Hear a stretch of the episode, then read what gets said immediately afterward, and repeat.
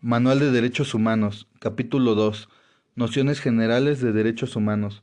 Primera sección. Definiciones.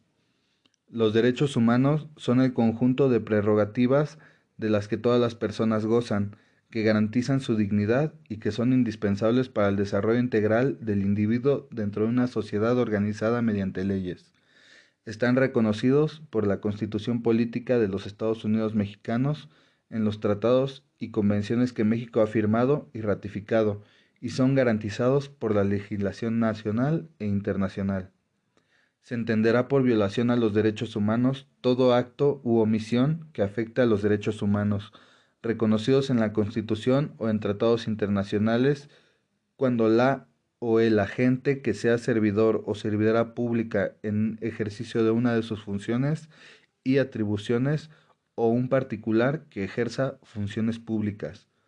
También se considera violación de los derechos humanos cuando la acción u omisión referida sea realizada por un particular instigado, incitado o autorizado, explícita o implícitamente, por un servidor público o cuando actúe con aquiescencia, complicidad o colaboración de un servidor público.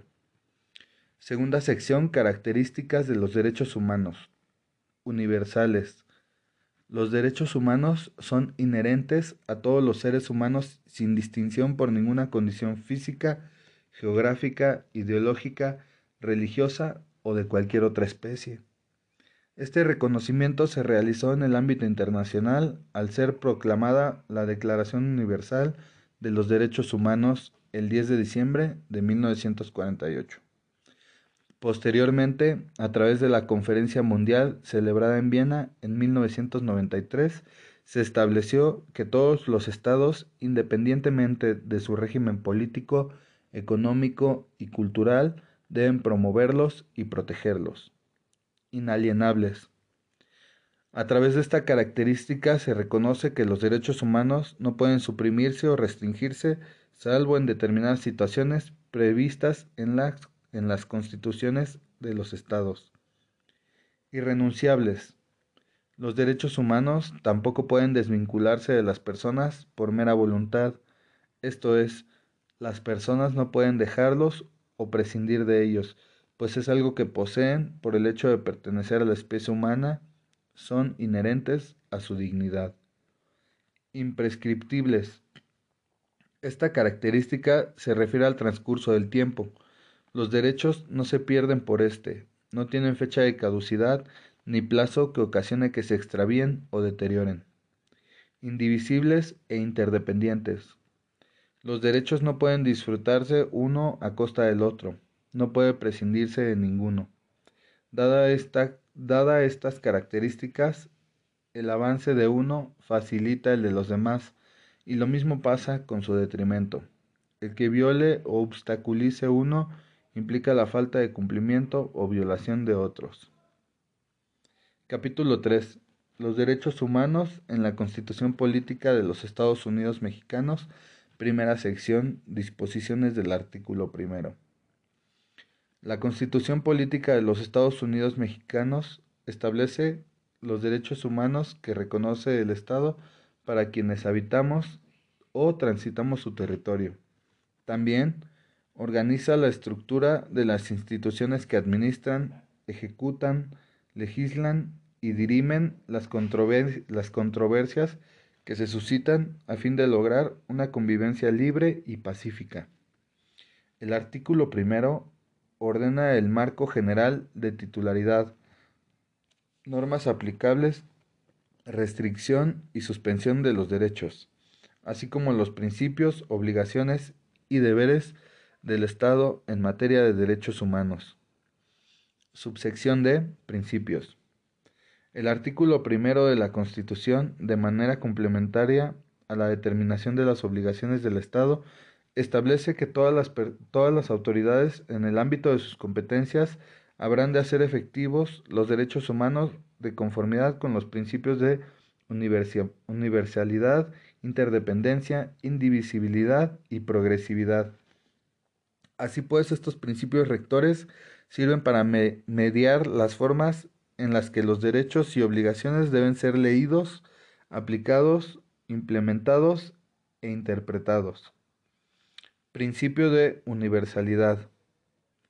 Deviene del reconocimiento de la dignidad que tienen todas las personas sin distinción de nacionalidad, credo, edad, sexo, preferencias o cualquier otra, por lo que los derechos humanos se consideran prerrogativas que le corresponden a toda persona por el simple hecho de serlo.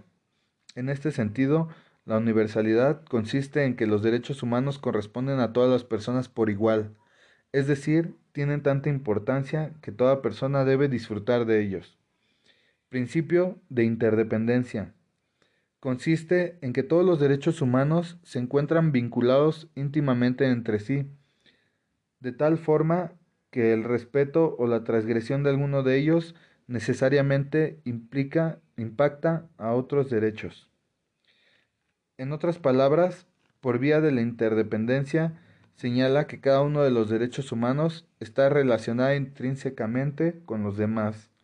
De esta manera, el reconocimiento y el ejercicio de cada uno implica que se respeten y protejan todos los derechos que estén vinculados con éste. Principio de indivisibilidad. Indica que los derechos humanos no se pueden fragmentar, sea cual fuere su naturaleza. Así pues, la indivisibilidad se refiere a que todos ellos poseen un carácter inseparable, pues son parte de toda persona y derivan de su dignidad. Cuando se ejerce algún derecho, la autoridad debe respetar no solo ese derecho, sino todos aquellos que se vinculan, pues se encuentran unidos al igual que los eslabones de una cadena. Por esta razón, cuando una autoridad realiza un acto u omisión que afecta a alguno de los derechos, este acto lesiona a su vez otros derechos, en tanto se, en tanto se encuentran interrelacionados. Principio de progresividad.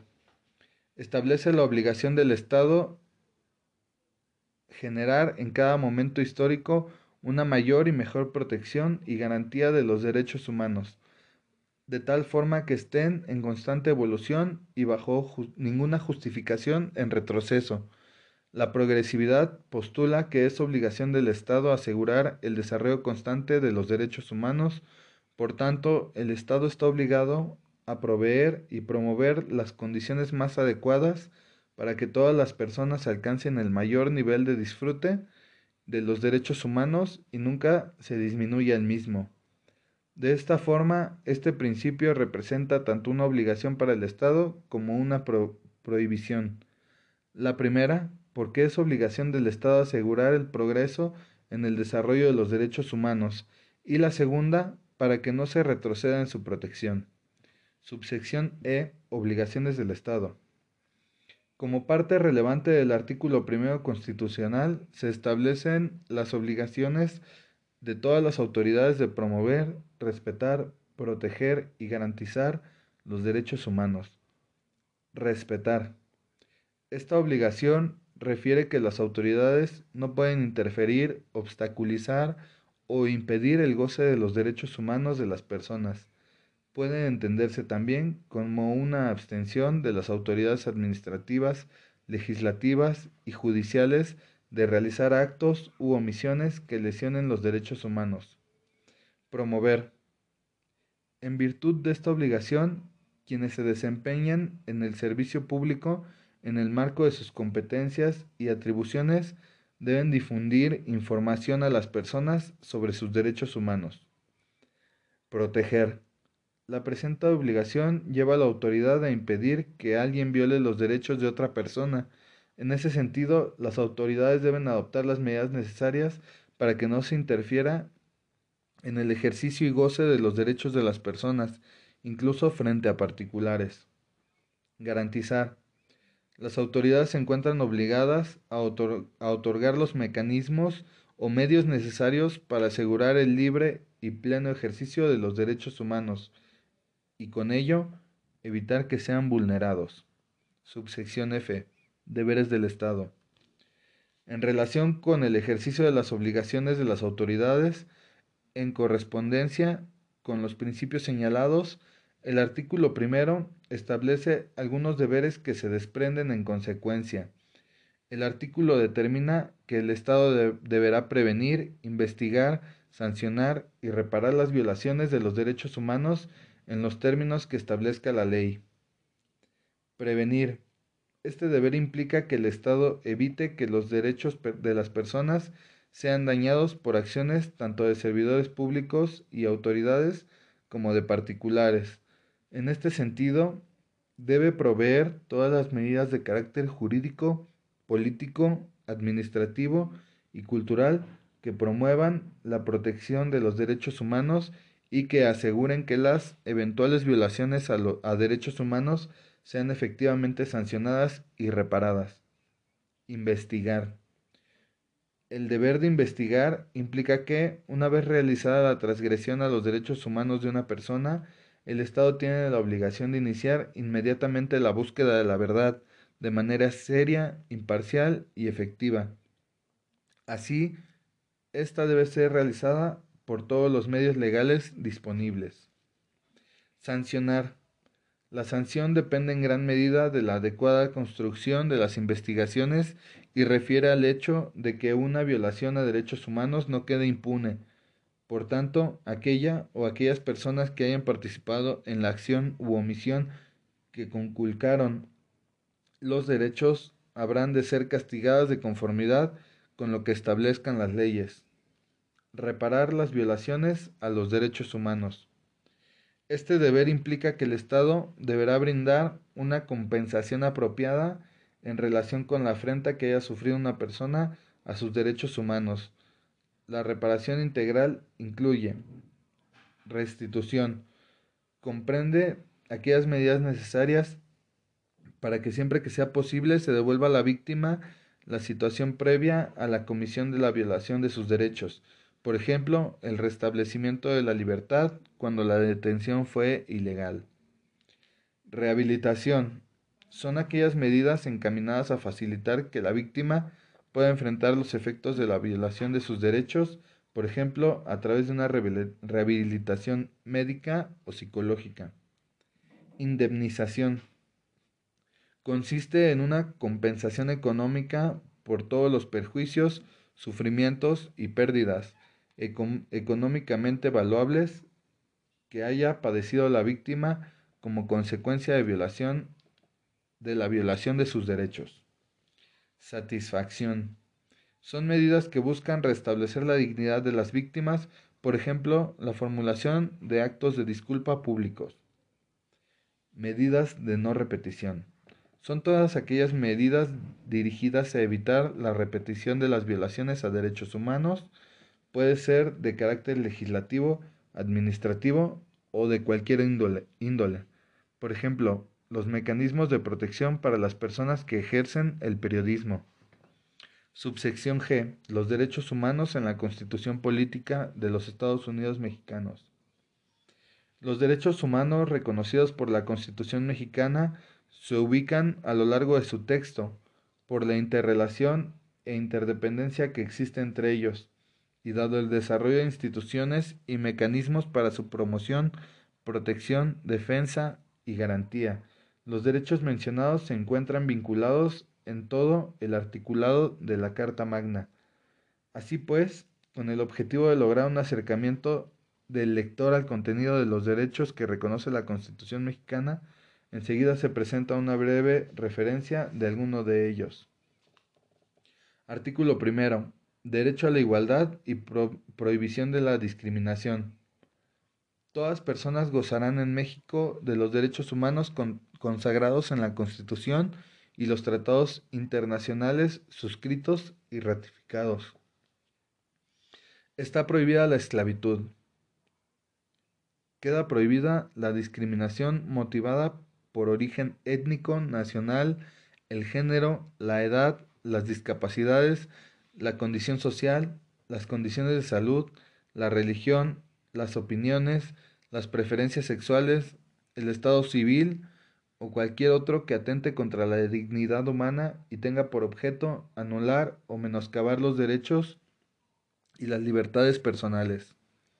Artículo 2. Derechos de los pueblos y comunidades indígenas. Derecho a la libre autodeterminación de los pueblos. La nación mexicana es única e indivisible. Tiene un carácter pluricultural que emana de sus pueblos indígenas originarios. Los pueblos indígenas tienen derecho a su libre determinación bajo un reconocimiento autónomo constitucional sustentado en la, en la unidad nacional. Por vía de dicho reconocimiento, los pueblos indígenas tienen autonomía para decidir sus formas internas de convivencia, elegir, de acuerdo con sus normas, procedimientos y prácticas tradicionales, a las autoridades o representantes para el ejercicio de sus propias formas de gobierno, preservar y enriquecer sus lenguas, conocimientos y todos los elementos que constituyen su cultura, entre otras. Artículo 3. Derecho a la educación. Toda persona tiene derecho a recibir educación hasta el nivel medio superior por parte del Estado. Esta educación será gratuita, laica y apegada a los valores cívicos y científica. Su propósito será desarrollar armónicamente las facultades del ser humano, destacando el respeto por los a los derechos humanos y la conciencia de la solidaridad internacional en la independencia y en la justicia. Artículo 4. Derechos a la igualdad ante la ley entre mujeres y hombres al desarrollo de la familia, a la alimentación, a la protección de la salud, al medio, ambiente sano, al agua, a una vivienda digna, a la identidad de la niñez, de acceso a la cultura y al deporte. A. Se establece que el varón y la mujer son iguales ante la ley. Con ello se refuerza el dictado del artículo primero sobre la igualdad de todas las personas y el derecho a la no discriminación. Sobre el particular, el Estado establecerá las acciones necesarias que garanticen a las mujeres la erradicación de la violencia y el acceso a las mismas oportunidades e igualdad en todos los ámbitos de la vida pública y privada. B. El Estado protegerá la organización y el desarrollo de la familia, incluyendo el derecho a decidir sobre el número y espaciamiento de los hijos. C. Toda persona tiene derecho a la alimentación nutritiva, suficiente y de calidad. El Estado habrá de garantizarlo. D. Toda persona tiene derecho a la protección de la salud. Si las personas hacen uso de los servicios de salud, tienen derecho de obtener prestaciones oportunas, profesionales, idóneas y responsables. El Estado otorgará los servicios de salud a través de la Federación, los estados y los municipios, de acuerdo a lo establecido en la ley. E. Toda persona tiene derecho a un medio ambiente sano para su desarrollo y bienestar. El Estado habrá de garantizar el respeto a este derecho. Quien ocasione daño o deterioro ambiental tendrá las responsabilidades que establezcan las, las leyes. F. Toda persona tiene derecho al acceso, disposición y saneamiento del agua para el consumo personal, doméstico, en forma suficiente, salubre y aceptable aceptable y fácil de obtener. G. Toda familia tiene derecho a, disfrutar de una vivienda digna y decorosa. La ley establecerá los instrumentos y apoyos necesarios al fin de, de alcanzar tal objetivo. H. Toda persona tiene derecho a la identidad y a ser registrado de manera inmediata desde su nacimiento. La autoridad competente expedirá gratuitamente la primera copia certificada del acta de, de registro de nacimiento. Y en todas las decisiones y actuaciones del Estado se velará y cumplirá con el interés superior de la niñez. En ese sentido, el Estado debe garantizar de manera plena sus derechos. Los niños y las niñas tienen derecho a la satisfacción de sus necesidades de alimentación, salud educación y sano esparcimiento para su desarrollo integral. J. Toda persona tiene derecho al acceso a la cultura y a sus beneficios, así como a disfrutar de los bienes y servicios que presta el Estado en la materia. K. Toda persona tiene derecho a la, a la, cultura física y a la práctica del deporte. Corresponde al Estado su promoción, fomento y estímulo. Artículo 5. Derecho a la libertad de trabajo, profesión, industria y comercio. A. Toda persona podrá dedicarse a la profesión, industria, comercio o trabajo que le acomode con la única limitante de que sea lícito. Cada entidad regulará el aseguramiento del ejercicio de la profesión o actividad de manera completamente libre. B. Esta libertad solamente podrá restringirse por determinación judicial en casos que la ley señale. Artículo 6. Derecho a la libertad de expresión, de acceso a la información, a la protección de datos personales. La, la, manifestación de las ideas no será objeto de ninguna inquisición judicial o administrativa, sino en el caso de de que ataque a la moral, la vida privada o los derechos de terceros, provoque algún delito o perturbe el orden público. El derecho de, de, libertad de expresión comprende la libertad de buscar, recibir y difundir informaciones e ideas, ya sea de manera oral, escrita o a través de las nuevas tecnologías de la información. B. Toda persona tiene derecho a que el Estado le garantice el, acceso a la información, lo que significa que la ley establecerá los términos de su disponibilidad de manera que asegure, por una parte, el acceso a la información y por otra, el derecho a la intimidad y la seguridad nacional. El derecho a la libertad de expresión consiste en que toda manifestación será libre, siempre y cuando no atente contra la moral, la vida privada o los derechos de terceros, o bien sea constitutiva de un delito o perturbe el orden público. El Estado garantizará el derecho de acceso a las tecnologías de la información y comunicación, así como a los servicios de radiodifusión y telecomunicaciones, incluido el de banda ancha e Internet. D. La información que se refiere a la vida privada y los datos personales será protegida en los términos con las excepciones que, fijen las leyes. Al respecto, las personas tendrán el derecho en todo momento de acceder a ellos y en su caso a rectificarlos, cancelarlos o disponer en todo momento de cualquier información correspondiente, otorgando su conocimiento para su tratamiento, transferencia y almacenamiento. Artículo 7. Derecho a la libertad de imprenta. A. El Estado no puede restringir el derecho a la libre difusión de las ideas, por lo que ninguna ley o autoridad puede establecer censura previa de estas manifestaciones ni coartar la libertad de difusión. B. En ningún caso podrán secuestrarse los instrumentos utilizados para la difusión de información, opiniones o ideas. Artículo 8. Derecho de petición. A. Se trata del derecho de toda persona a realizar de manera pacífica y respetuosa cualquier tipo de solicitud al Estado. B. Todas las solicitudes deberán ser respondidas por las autoridades a través de un escrito en un término breve. C. La salvedad que la Constitución establece al respecto es para quienes no tienen el carácter de ciudadanos mexicanos pues no podrán hacer uso de este derecho en materia política. Artículo 9. Derecho a la libre asociación y reunión. A. No podrá prohibirse el derecho de asociarse o reunirse pacíficamente con fines lícitos. B.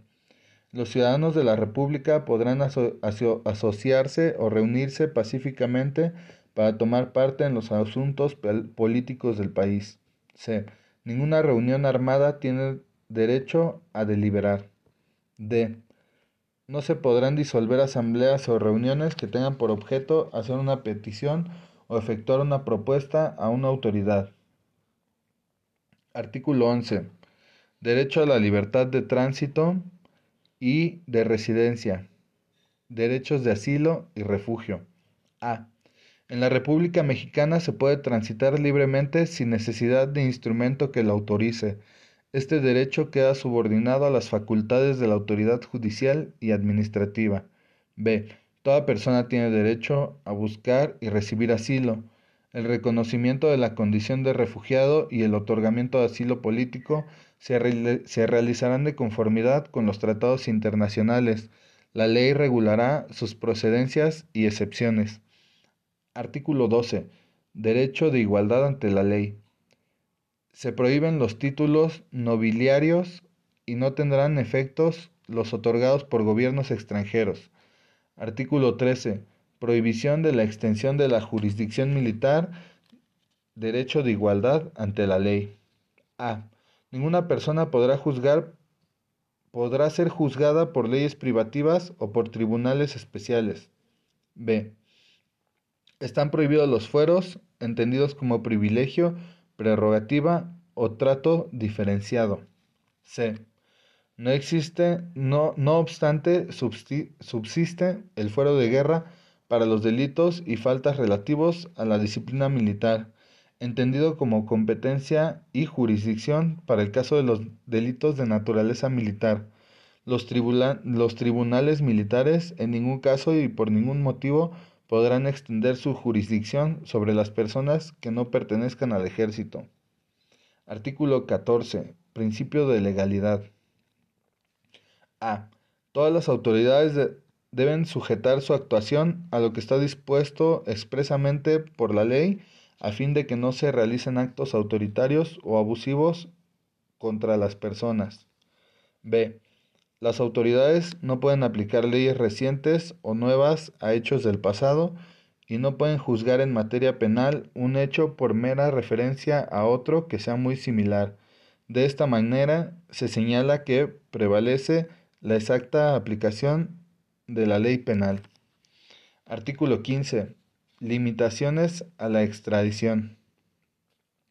Los tratados de extradición estarán prohibidos para los reos políticos y para delincuentes, delincuentes del orden común que hayan tenido en su país de origen la condición de esclavos, y también en los casos que se alteren los derechos humanos reconocidos por esta Constitución y los tratados internacionales. Artículo 16. Derecho a la seguridad jurídica, a la inviolabilidad del domicilio, a la inviolabilidad de las comunicaciones privadas, a la petición de datos personales, a la seguridad jurídica en las detenciones ante la autoridad judicial. A. Las personas no pueden ser molestadas en sus propiedades, posesiones o derechos si no existe un mandamiento escrito que haya sido emitido por la autoridad competente. Dicha orden tendrá que estar fundamentada en derecho. Esto es, deberá señalar en qué norma se sustenta para que sea legal y debe estar debidamente motivada, es decir, debe señalar por qué se realiza. B. Toda persona tiene derecho a la protección de sus datos personales, salvo que existan razones de seguridad nacional disposiciones de orden público, seguridad y salud públicas, o bien para proteger los derechos de terceros. C. La autoridad administrativa debe de considerar que no podrá librarse orden de aprehensión sino por la autoridad judicial y sin que preceda denuncia o querella de un hecho. D. Cualquier persona que cualquier persona puede detener a otra en el momento que está cometiendo un delito o inmediatamente después de haberlo cometido. Cuando esto suceda, debe ponerlo sin demora a la disposición de la autoridad más cercana y ésta con la misma prontitud a la del Ministerio Público, quien deberá resolver su situación en un plazo máximo de 48 horas. E. El arraigo de una persona podrá decretarse por la autoridad judicial cuando así lo solicite el Ministerio Público, en delitos de delincuencia organizada. El arraigo podrá decretarse en las, en las modalidades y el tiempo que la ley señale sin que pueda exceder, exceder 40 días, siempre y cuando éste sea necesario para el éxito de la investigación, la protección de personas o bienes jurídicos, o cuando exista riesgo fundado de que el inculpado que se sustraiga a la acción de la justicia. Este plazo podrá prorrogarse siempre y cuando el Ministerio Público acredite que subsisten las causas que le dieron origen. En todo caso, la duración total del arraigo no podrá exceder 80 días. F. Las comunicaciones privadas son inviolables. G. En tiempo de paz, ningún miembro del ejército tendrá alojamiento sin autorización del dueño. En la guerra se, se podrán exigir albergue, bagajes, alimentos y otras, y otras prestaciones en términos de la ley marcial. Artículo 17. Derecho de acceso a la justicia. A. Las personas tienen prohibido hacer justicia por sí mismas y, tampoco pueden ejercer violencia para reclamar su derecho.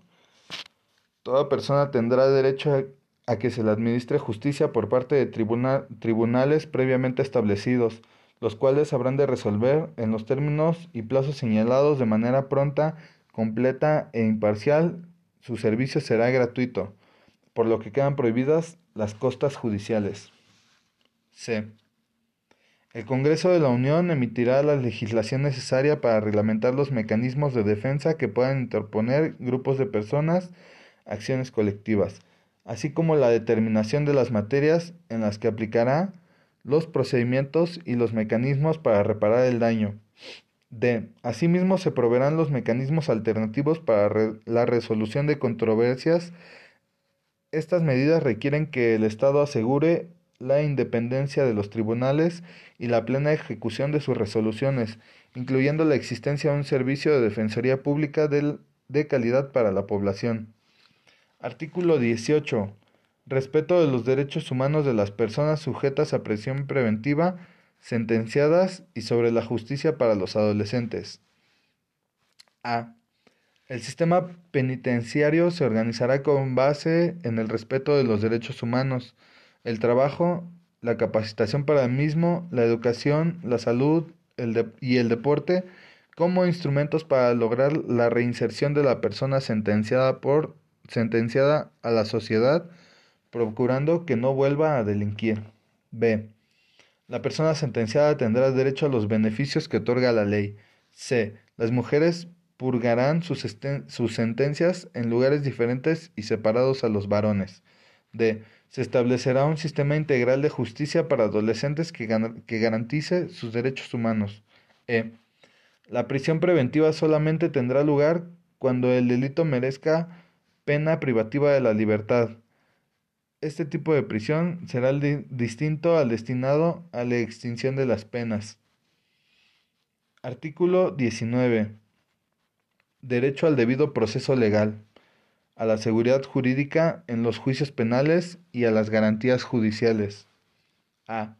Ninguna detención ante la autoridad judicial excederá el plazo de 72 horas a partir de su, de su puesta a disposición, sin que se justifique mediante un auto de vinculación a proceso, el cual deberá incluir los datos que establezcan la comisión de un hecho señalado como delito en la ley, lugar, tiempo y circunstancias de ejecución del delito y que exista probabilidad de que la persona señalada lo cometió o participó en él.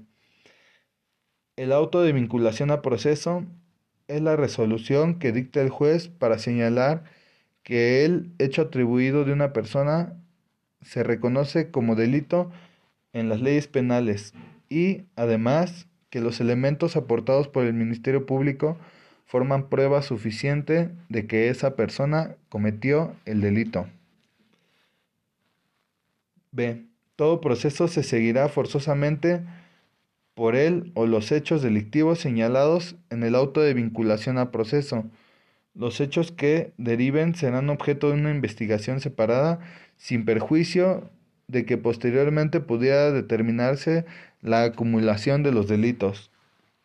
C todo maltrato en la aprehensión o en las prisiones, toda molestia que se infiera sin motivo legal, toda contribución exigida en las cárceles, serán reprimidas por las autoridades. Artículo 20. Proceso penal, acusatorio y oral. Derecho al debido proceso legal, garantías judiciales, derechos de la víctima o persona ofendida, derecho a la reparación integral del daño. A. El proceso penal se rige por los principios de publicidad, contradicción, concentración, continuidad e inmediación. B. El objeto del proceso penal es establecer los hechos, proteger al inocente y procurar que el culpable no quede impune y que se repare el daño producido del delito. C. Cualquier prueba obtenida con violación de los derechos fundamentales será nula. D. Para los efectos de la, de la sentencia solo se considerarán como pruebas aquellas que hayan sido desahogadas en la, en la audiencia del juicio. E. El juicio se celebrará ante un juez que no haya conocido el caso previamente y la carga de la prueba corresponde a la parte acusadora. F. En todos los casos de iniciar el proceso, se podrá decretar su determinación anticipada cuando la persona señalada como probable responsable reconozca ante la autoridad judicial voluntariamente y con conocimiento de las consecuencias su participación en el delito y existan medios de convicción suficientes para corroborar la imputación. G. En lo que se refiere a la persona imputada, tiene derecho a la presunción de inocencia, a declarar o guardar silencio, a conocer desde el momento de la detención los motivos de esta y su derecho de guardar silencio. H. Está prohibida y será sancionada plena, penalmente la incomunicación, la intimidación y la tortura. La confesión rendida sin asistencia del defensor de la persona imputada es nula. Y toda persona imputada tiene derecho a ser informada desde su detención y en la comparecencia ante el Ministerio Público de los hechos que se le imputan y de los derechos que les corresponden, que le corresponden. J. Para los casos de delincuencia organizada, la autoridad judicial podrá autorizar que se mantenga en reserva el nombre y datos personales del acusador. K. Las actuaciones realizadas durante la fase de investigación de los casos de delincuencia organizada podrán tener valor probatorio cuando no, cuando no puedan ser reproducidas en el juicio. L. La víctima tiene derecho a recibir asesoría jurídica, ser informada de los derechos que en su favor establece la Constitución del desarrollo y del desarrollo del procedimiento penal. M. También tiene derecho a coadyuvar con el Ministerio Público y a recibir desde la, desde la Comisión del Delito atención médica, psicológica de urgencia. Tiene el derecho a la reparación del daño, al resguardo de su identidad y de otros datos personales. N. El Ministerio Público o fiscal debe garantizar la protección de las víctimas, personas ofendidas, testigos y en general todos los sujetos que intervengan en el proceso. Artículo 21. Derecho a la seguridad jurídica. A. La investigación de los hechos delictivos es función exclusiva del Ministerio Público, quien puede ser auxiliado por la Policía Ministerial. B. Todas las penas serán impuestas únicamente por la autoridad judicial y la autoridad administrativa aplicará solo sanciones. C. Las instituciones de seguridad pública se regirán por los principios de legalidad, objetividad, eficiencia, eficiencia, profesionalismo, honradez y respeto a los derechos humanos reconocidos por la Constitución y conformarán el Sistema Nacional de Seguridad Pública. Artículo 22 la prohibición de aplicar la pena de muerte, así como penas inusitadas o trascendentales, derecho a la seguridad jurídica. A. Queda prohibida la pena de muerte, de mutilación, de infamia, marcas, azotes, palos, tormento de cualquier especie, multa excesiva, confiscación y cualquier otra inusitada o, o trascendental. B la pena deberá ajustarse de manera proporcional al delito sancionado y al bien jurídico afectado. C. No será considerada confiscación de los bienes de una persona cuando ésta sea decretada para el pago de multas, impuestos o para el pago de daños y perjuicios derivados de la comisión de un delito. D. Tampoco se considera confiscación el decomiso de bienes por enriquecimiento ilícito de servidores públicos. E. En caso de extinción del dominio el procedimiento será jurisdiccional y autónomo del de materia penal y procederá por delincuencia organizada, delitos contra la salud, secuestro, robo de vehículos, trata de personas y enriquecimiento ilícito. Artículo 23. Garantías procesales. A. Ninguna persona podrá ser juzgada dos veces por el mismo delito, ya sea que resulte absuelta o condenada. B. Los juicios criminales no tendrán más de tres instancias. C. Queda prohibido observar de la instancia, esto es, al no, al no poder condenar a una persona por falta de pruebas, determinar en la sentencia que se pueda iniciar otro juicio en su contra para juzgarlo por el mismo delito. Artículo 24. Derecho a la libertad de conciencia. A. Toda persona tiene derecho a la libertad de, de convicciones éticas, de conciencia y de religión, así como de adoptar aquellas que sean de su agrado. B. También tendrá derecho a participar en las ceremonias y actos de cada religión sin restricción legal alguna, salvo por la prohibición de que no constituyan delito o bien el usar esta libertad con fines políticos. Artículo 27. Derecho de la propiedad, derechos agrarios. A. La propiedad originaria del territorio pertenece a la nación, quien puede transmitir el dominio a las personas, constituyendo la propiedad privada. Esta podrá ser expropiada por causas de utilidad pública, imponiendo las, modalidades que dicte el interés público. B. Quedan prohibidos los latifundios, esto es, la propiedad de grandes extensiones de tierra, superficies que superen, por ejemplo, las 10.000 hectáreas por una sola persona. C. La propiedad de tierras, aguas, suelo y subsuelo pertenecen en forma originaria a la, a la nación. Artículo 28. Libre, libre competencia económica y prohibición de monopolios. A. En México quedan prohibidos los monopolios, propietarios únicos o acaparadores de una industria, producto, recurso o servicio. Se le dará protección al consumidor contra actividades monopólicas e igualdad en obligaciones fiscales. B. Se fijarán las bases para señalar precios máximos en los artículos de consumo popular. Se protegerá a los consumidores y se propiciará su organización para el mejor cuidado de sus intereses. C.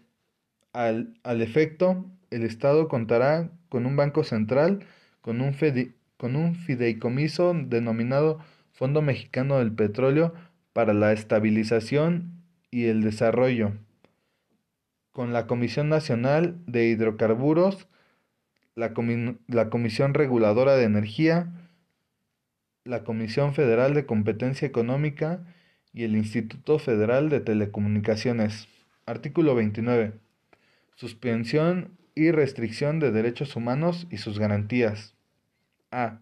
En caso excepcional, como es el establecimiento de un estado de emergencia, el Ejecutivo Federal, con la aprobación del Congreso de la Unión o de la, de la Comisión Permanente cuando éste no se encuentre sesionando, podrá decretar la suspensión o restricción de ciertos derechos humanos y garantías constitucionales.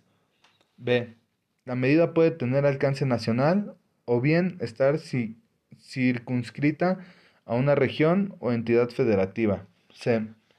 Los, los, decretos que se expidan no pueden restringir ni suspender el ejercicio de los derechos a la no discriminación, al reconocimiento de la personalidad jurídica, a la vida, a la integridad personal, a la protección de la familia, al nombre, a la nacionalidad, los derechos de la niñez, los derechos políticos, las libertades de pensamiento, de conciencia o de profesar creencia religiosa alguna, el principio de legalidad, de retroactividad, la protección de la pena de muerte, de la esclavitud y de la servidumbre, de la desaparición y la tortura, ni las garantías judiciales indispensables para la protección de tales derechos.